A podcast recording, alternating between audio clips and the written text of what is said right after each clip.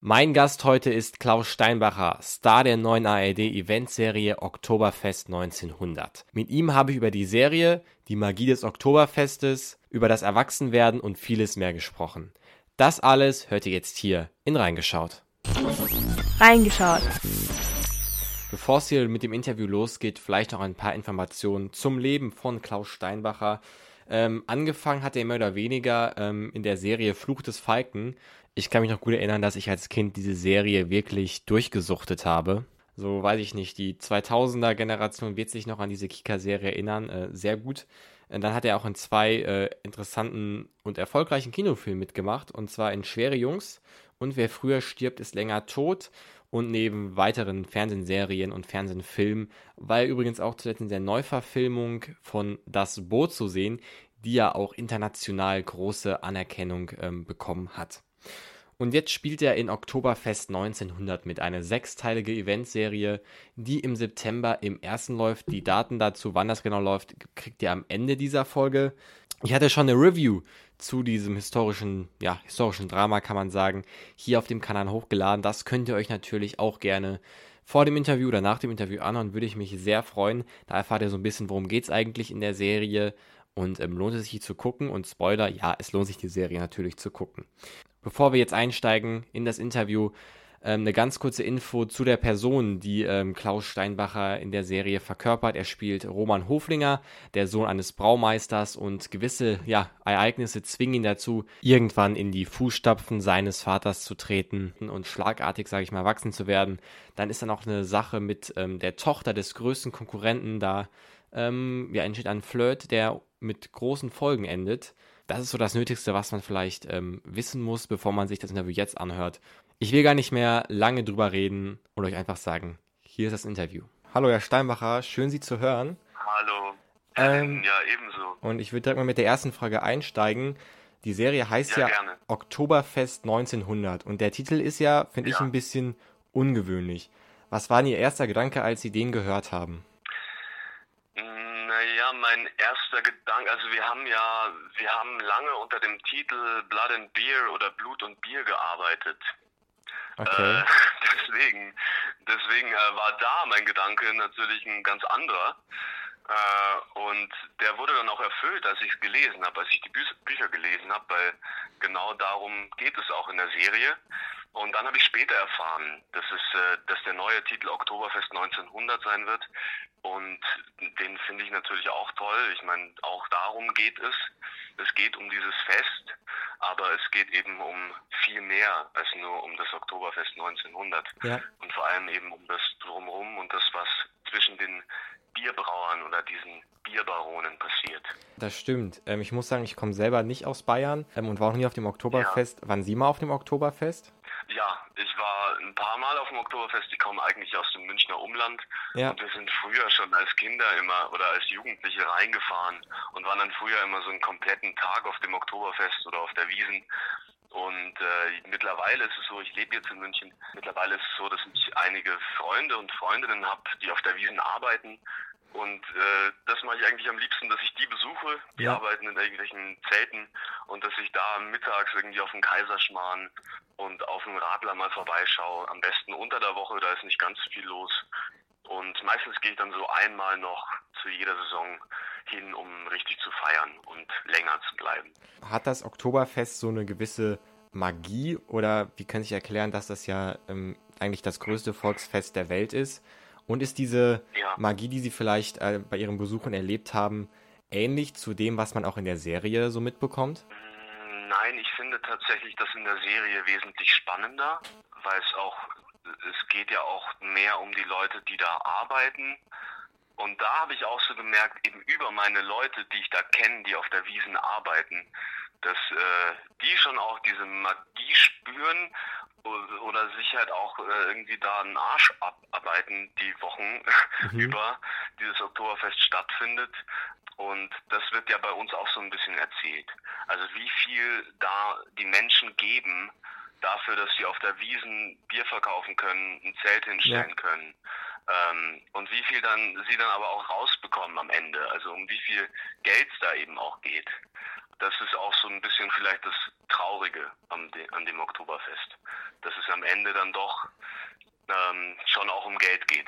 Aber ja. ansonsten, klar, also zum Beispiel ist am Ende der Wiesen, ist in jedem Feld verteilen sie dann so Wunderkerzen und man steht dann auf den Bänken und es wird ein letztes Lied gespielt. Oft ist es von Robbie Williams Angels ähm, und dann äh, singen die Leute mit und dann gibt es ganz viele, die dann weinen. Also es gibt äh, viele Leute, die sich Urlaub nehmen, um jeden Tag auf die Wiesen zu gehen. Münchner, aber eben auch nicht Münchner, auch Leute nicht aus Bayern, die extra für die Wiesen kommen und äh, die sind dann schon richtig traurig und berührt, wenn das vorbei ist wieder für ein Jahr.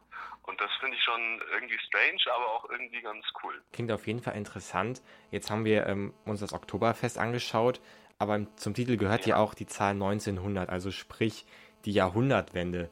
Warum glauben Sie, hat ja. man gerade, ähm, sage ich mal, dieses, diese Epoche gewählt für den historischen Kontext der Serie? Was macht die so interessant? Naja, da hat sich auf der Wiesen selber viel bewegt in der Zeit. Ich glaube, es war eigentlich ein paar Jahre früher, dass dieser Georg Lang, auf dem ja unsere Figur Kurt Prank basiert, ähm, dass der das erste große Bierzelt auf die Wiesen gestellt hat. Und genau damit wurde die Wiesen irgendwie zu dem, was sie heute ist. Sie wurde viel größer und es wurde zu einer Party. Ursprünglich war das ja so ein kleineres Fest mit einzelnen Buden und da haben die Leute zwar auch getrunken, aber damit wurde es so richtig groß. Das wird ja auch in der Serie dann thematisiert, dass dann eben Leute, die nicht aus München kommen, extra für die Wiesen anreisen, fürs Oktoberfest kommen. Mhm. Und das und damit, also mit diesem großen Zelt hat das gestartet. Mhm. Und dann ist natürlich 1900 ähm, so eh die Zeit des Umbruchs allgemein, also die Zeit des Fortschritts und das darum geht's ja auch. Es geht auch dann darum, kann man Bier exportieren, kann man das äh, weiterverkaufen, nicht nur in der Stadt, kann man das vielleicht sogar nach Übersee bringen, kann man das nach Amerika ja. exportieren. Was ja für meine Figur wichtig ist, der will von Anfang an, Roman Hoflinger will von Anfang an Bier nach Amerika verkaufen, will die Brauerei vergrößern. Und genau darum ging es in der Zeit. Entweder wurden die Brauereien in München größer und so richtig fett, oder sie sind untergegangen. Und genau das, genau da befindet sich gerade das Deibelbräu, also die Brauerei meiner Figur. Ähm, entweder sie gehen unter oder sie werden größer. Das ist so ein bisschen auch der Konflikt. Mir ist noch eine ganz, ganz kurze Frage. Wenn Sie sich, ähm, ja. ähm, das ist ja ein historisches Drama jetzt auch irgendwo gewesen, wenn Sie sich ähm, eine Zeit ausruhen können, einen zeitlichen Hintergrund für einen Film oder eine Serie, in dem Sie mitspielen, hätten Sie da vielleicht so eine so einen Favorit mal, wo Sie sagen, hier in der Zeit würde ich mal gerne, gerne einen Film drehen? Also ich fand 1900 damals schon spannend. Ja. Und jetzt im Moment würde ich vielleicht auch gerne was in der Jetztzeit erzählen, weil es da, glaube ich, auch interessante Geschichten gibt und einiges, das man erzählen sollte. Also ich glaube, ich würde mich gerne auch im Heute bewegen, auch gerne in einer Serie, ähm, aber würde auch gerne mal Zukunftsmusik spielen und irgendwie so eine Geschichte, die erst in 30 Jahren spielt, erzählen. Ja, äh, wäre auf jeden Fall auch interessant. Sie haben es gerade schon mal ein bisschen angesprochen, Ihre Figur, Sie spielen ja ähm, Roman, den ähm, Sohn des Braumeisters. Und als der dann ähm, ähm, stirbt, sage ich mal, muss er ja ziemlich schnell erwachsen werden. Wird er förmlich gezwungen. Ja. Und da wollte ich jetzt Sie mal persönlich fragen, Sie sind 26 Jahre alt, also noch ziemlich jung, würde ich mal behaupten. Äh, Sie, sind, ja. sind Sie erwachsen? Sehen Sie sich als ein Erwachsener? Äh, nee, eigentlich überhaupt nicht, weil ich glaube auch durch den Beruf oder vielleicht habe ich den Beruf auch gewählt, weil ich immer noch so ein bisschen Kind geblieben bin. Ja. Und das bin ich irgendwie ganz gerne. Also wenn Sie mich so direkt fragen, dann würde ich erstmal sagen, nein, noch nicht ganz. Und ich weiß auch gar nicht, ob es irgendwann so weit kommt, dass ich sagen kann, ich fühle mich jetzt komplett erwachsen. Also glauben Sie, es gibt so Punkte, wo Sie das vielleicht irgendwann merken oder wo man das merkt, so jetzt ist man erwachsen? In der Serie, wenn ich es an Roman auch aufmachen ja. kann, dann ist es irgendwie so der Moment, in dem er oder die Momente, in denen er große Entscheidungen treffen muss oder eben diese schwierigen Entscheidungen. Und wenn er das dann macht und dadurch ist, dann ist er, glaube ich, so ein Stück weiter erwachsen geworden. Ob es am Ende aber komplett ist, das, das kann ich gar nicht so unbedingt sagen. Ähm, und für mich selber Also für mich ist es auf keinen Fall, dass ich irgendwie in eine eigene Wohnung ziehe, dass ich mir irgendwas kaufe, dass ich irgendwie, wenn man in einer festen Beziehung lebt, das sind für mich keine Punkte, wo ich, wo ich einfach so sagen könnte, jetzt bin ich erwachsen. Okay, kommen wir nochmal auf die Serie zu sprechen. Also ich hab, muss sagen, ich hab, konnte alle Folgen schon sehen und war wirklich begeistert von der Serie, vor allem von ähm, den Bildern, die die Serie auch gezeigt hat. Sie haben aber wahrscheinlich nicht in München gedreht, oder? Wie haben Sie das gelöst? Wir haben, wir haben auch in München gedreht. Ja. Das äh, Rathaus, das war original. Also wir haben im Rathaus in München gedreht, was äh, ja für mich völlig absurd war, weil ich laufe da natürlich oft vorbei. Ähm, und dann haben wir da drin äh, eine Versteigerung erzählt, die ja vielleicht auch damals in ähnlicher Form so da drin stattgefunden hat. Das war für mich schon besonders. Und dann haben wir ganz viel in Prag gedreht. Mhm. Wir haben die Wiesen in Prag gedreht und, den, und die Brauerei. Die Brauerei innen und die Brauerei außen. Weil es da noch so Brauereien gab, also tatsächlich die Brauerei innen, die stand einfach so da, wie sie dann dargestellt ist, auch in der Serie. Mhm. Und das fand ich schon krass. Also da reinzugehen, da, hatte man den Geruch noch, das hängt da alles noch so drin. Äh, und, und da lebt das natürlich dann schon ganz anders. Und da macht dann das schon ganz anders Spaß, sich in der Figur darin zu bewegen. Das war in Prag und dann haben wir noch in der Nähe von Landshut, nee, in Landshut direkt und in der Nähe von Dachau gedreht. Okay. Und das waren auch ganz besondere Drehorte natürlich. Also ich weiß nicht, ähm, wurde da wirklich so eine riesige Festwiese aufgebaut, wie man sie in der Serie sieht? Also gibt es ja manche Aufnahmen, wo man denkt, da, da müsste ja unfassbar viel aufgebaut haben oder hat man das irgendwie filmisch auch dann gelöst? Teils, teils. Also es gibt tatsächlich Buden, die man, es gab Buden, die man betreten konnte, ja. aber es gab eben auch so Fassaden, wo man, wo man ähnlich wie in äh, Shoot is Manitou, wenn, wenn das Ding umfällt, wenn er mit dem Korken dagegen schießt, ja, wenn es so umfällt. So stimmt. sahen so einzelne Buden sahen auch so aus. Und das war natürlich dann auch witzig, wenn man so, also ich musste das am Anfang immer erkunden. Ich hatte mal so zwei Stunden, musste ich erstmal das Set mir angucken alleine. Und äh, dann war das so spannend, wo kann ich jetzt reingehen und wo gehe ich dann rein und da ist einfach gar nichts dahinter. Äh, das war interessant. Ja, sieht auf jeden Fall sehr, sehr beeindruckend aus und auch die ganze Serie hat ja ein sehr, ja, lebt ja auch durch sehr beeindruckende Bilder. Ähm, damit würde ich mich ganz herzlich bedanken für das Interview mit Ihnen und ähm, wollte noch mal ganz kurz, allerletzte Frage, wenn Sie ja. in 10 Sekunden oder 20 Sekunden ähm, beschreiben müssten, warum man sich auf jeden Fall diese Eventserie angucken sollte, ähm, was ja. würden Sie sagen?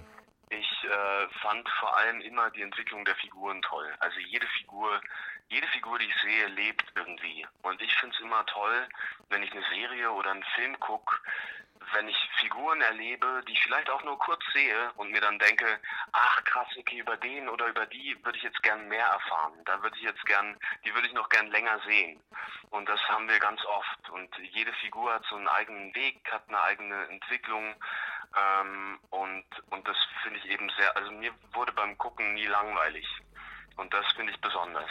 Und dazu kommt dann noch diese Düsterkeit, dieser, dieser Dreck, der da auch dahinter steckt. Also es geht eben nicht ums Oktoberfest, wie man sich heute vorstellt, sondern ähm, auch um Blut und Bier. Und das fand ich beim Lesen und beim Machen wahnsinnig spannend und dann jetzt auch beim Gucken. Ja, also kann ich auf jeden Fall nur zustimmen. Ich bin auch sehr begeistert gewesen von, äh, von den sechs Folgen. Und dann sage ich äh, mal ganz äh, herzlich Danke nach, nach Bayern runter für das Gespräch. Ja, danke. Okay, gut, dann auf Wiederhören, ne? Wiederhören, Dankeschön. Ja. So war das Interview mit Klaus Steinbacher. Ihr seht die Serie Oktoberfest 1900 und an der Stelle will ich auch mal auf jeden Fall ähm, eine große ja, Schauempfehlung aussprechen, weil die Serie hat es wirklich in sich. Es hat mir irre Spaß gemacht, diese sechs Folgen zu gucken. Ähm, die läuft am 15.09., am 16.09. und am 23.09. jeweils in Doppelfolge um 20.15 Uhr im ersten. Und wer nicht warten kann, der kann die Serie schon am Stück alle sechs Folgen ab dem 8. September 2020 in der ARD Mediathek anschauen. Das war's von reingeschaut. Folgt reingeschaut auch gerne auf Instagram, da heißt der Podcast reingeschaut unterstrich Podcast. Und ähm, bis dahin, Prost, noch einen schönen Tag. Ciao.